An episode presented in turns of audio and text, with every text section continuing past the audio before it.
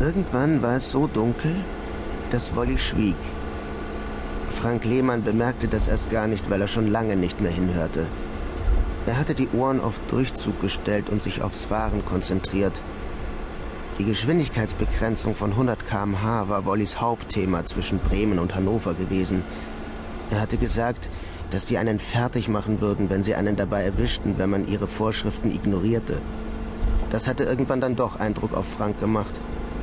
Nicht so sehr, dass er Wollis Erzählungen für wirklich bare Münze genommen hätte, aber doch so sehr, dass er um seine Ersparnisse zu fürchten begann. Jene paar hundert Mark, die er von seinem Postsparbuch abgehoben hatte, um nach Berlin zu seinem Bruder zu fahren und ein neues Leben anzufangen.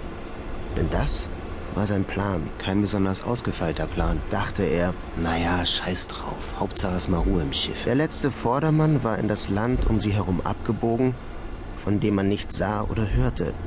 Der Trabant vor ihnen hatte genau die richtige, risikoarme Geschwindigkeit gehabt und sie sicher durch die Finsternis geführt.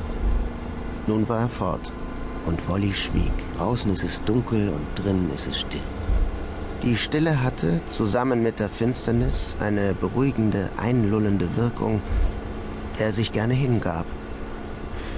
Das ging etwa fünf Minuten so. Der platzt gleich. Frank konnte direkt spüren, wie sich in Wolli der Druck aufbaute, etwas zu sagen, und wie er zugleich davor zurückschreckte, das Schweigen zu durchbrechen. Gleich platzt er. Wie ein Ballon, den ein maßloses Kind manisch aufpustet und der jeden Moment platzen muss, sodass man die Augen zusammenkneift und in den Schultern verkrampft in Erwartung des Knalls. Er fühlte sich zermürbt von Wollis unaufhörlichem Redefluss.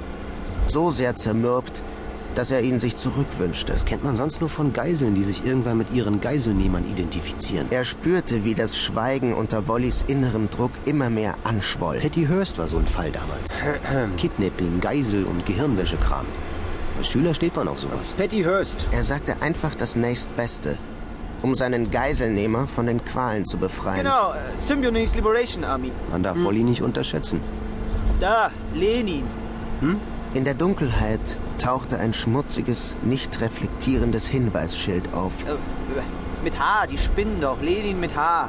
Plötzlich waren sie nicht mehr allein auf der Straße. Warum sind die denn jetzt plötzlich alle so langsam? Von hinten und von vorne kamen Autos, die wie auf eine Schnur gefädelt auf der rechten Spur dahinkrochen. Da kommt jetzt gleich die Abfahrt. Bloß nicht überholen. Jetzt darfst du nicht Er ist überholen. ziemlich mit den Nerven fertig. Ja, hier, hier, du, du, du, da, da musst du jetzt aufpassen. So ein Schild mit Transit West-Berlin, das darfst du auf keinen Fall ver verpassen, ja? Neues Leben hin, neues Leben her. Hier, jetzt. Er sollte jetzt. nicht mit der Fahrt durch Jetzt einen langen, dunklen Tunnel beginnen.